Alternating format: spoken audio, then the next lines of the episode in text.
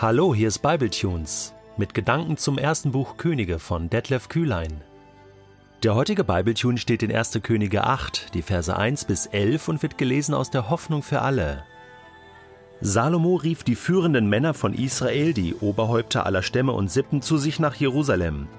Sie sollten dabei sein, wenn die Bundeslade des Herrn aus der Stadt Davids, dem Stadtteil Jerusalems auf dem Berg Zion, zum Tempel gebracht wurde. Und so kamen im Monat Etanim, dem siebten Monat des Jahres, alle männlichen Israeliten in Jerusalem zusammen. In diesem Monat wurde auch das Laubhüttenfest gefeiert. Als alle versammelt waren, hoben die Priester die Bundeslade hoch und trugen sie hinauf zum Tempel.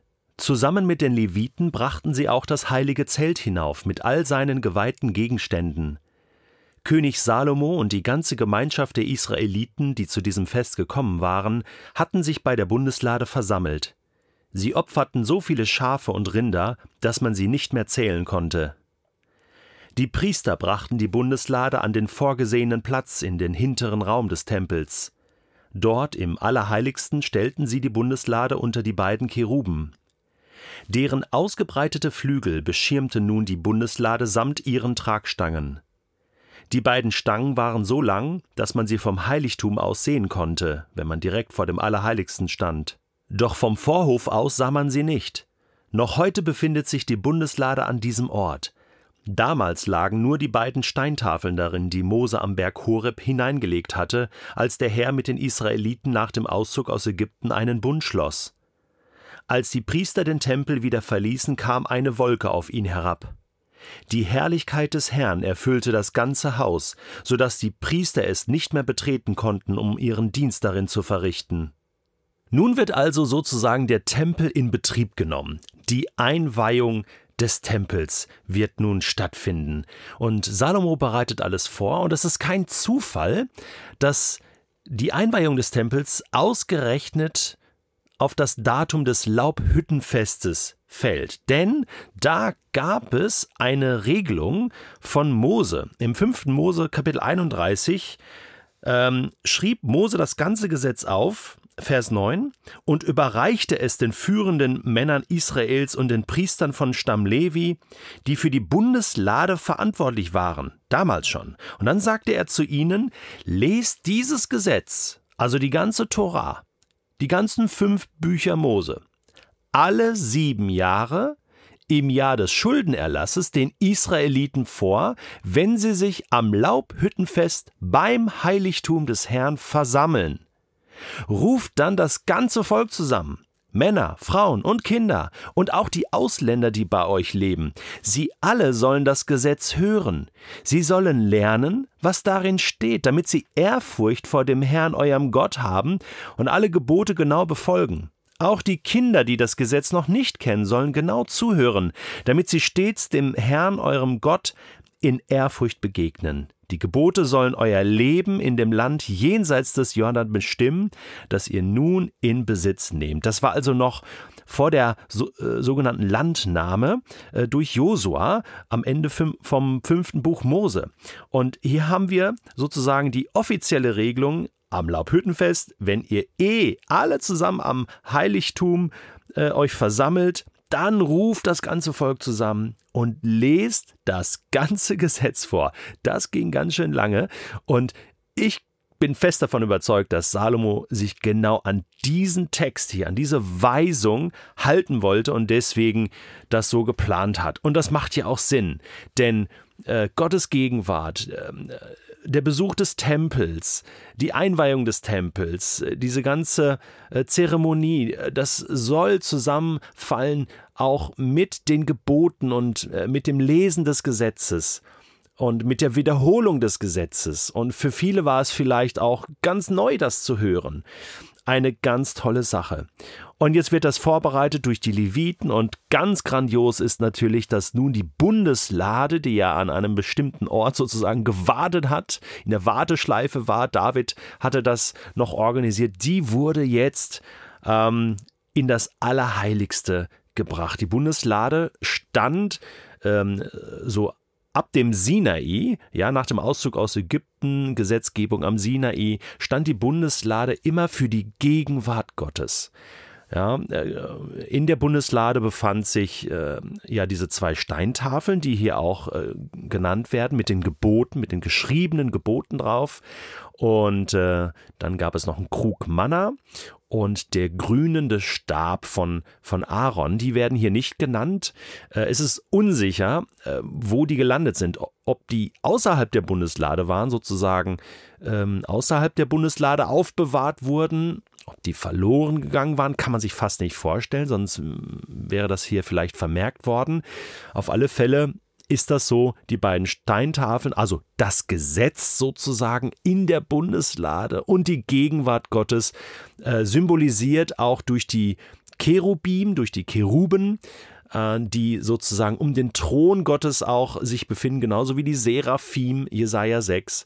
Ähm, ist ein bisschen komplex, was ich jetzt gerade hier erzähle, ich weiß, aber so, so müssen wir uns das vorstellen. Der Himmel kommt hier auf die Erde, damit Menschen, das Volk Gottes, Gott begegnen können und sie seine Herrlichkeit sehen können.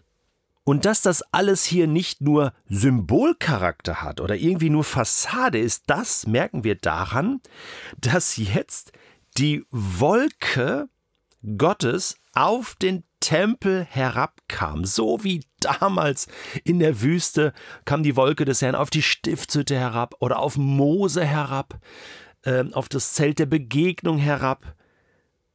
Und genauso hier und die Herrlichkeit des Herrn, die Herrlichkeit Gottes, der himmlische Glanz, die Macht des Herrn, die, die das, das über fließende Leben. Ich finde eigentlich gar keine Worte, ja. Einfach die Vollkommenheit, das Schönste, was man sich vorstellen kann. Gott selbst kommt und wird sichtbar und erfüllt das ganze Haus. Und das hat so eine Power, dass die Priester dieses Haus nicht mehr betreten konnten um ihren Dienst darin zu verrichten. So wie damals am Berg Sinai, als Gott herabkam, mussten alle ein paar Meter Distanz halten zum Berg. Mose wollte mal die Herrlichkeit sehen, die Herrlichkeit Gottes. Und Gott musste ihm sagen, geht nicht, du würdest sterben.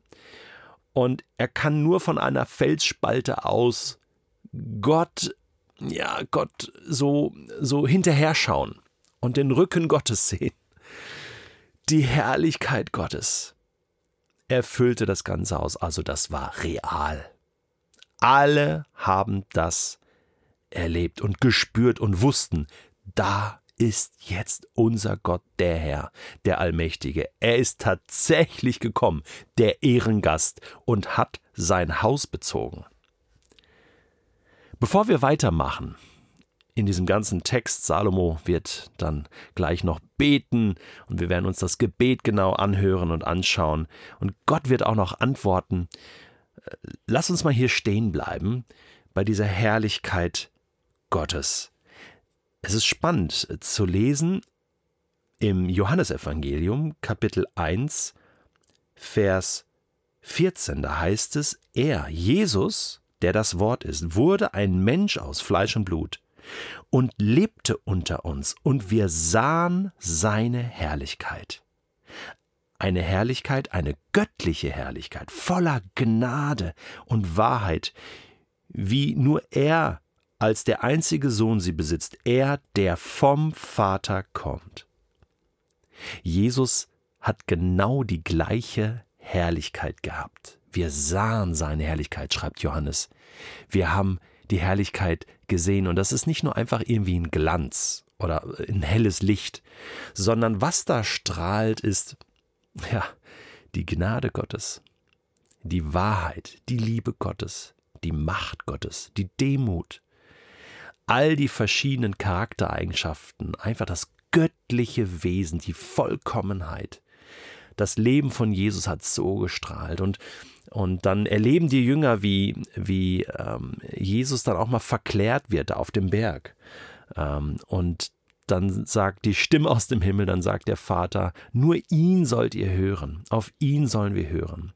Und wir lesen in Hebräer Kapitel 5, dass wir uns dem Thron Gottes, der Gegenwart Gottes, ruhig nahen dürfen mit Zuversicht, weil Jesus dort ist, der uns vertritt, der uns an die Hand nimmt und dort begegnen uns Gnade und Barmherzigkeit.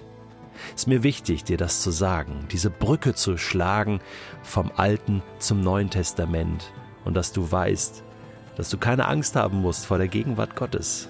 Im Gegenteil, es ist der schönste Ort der Welt.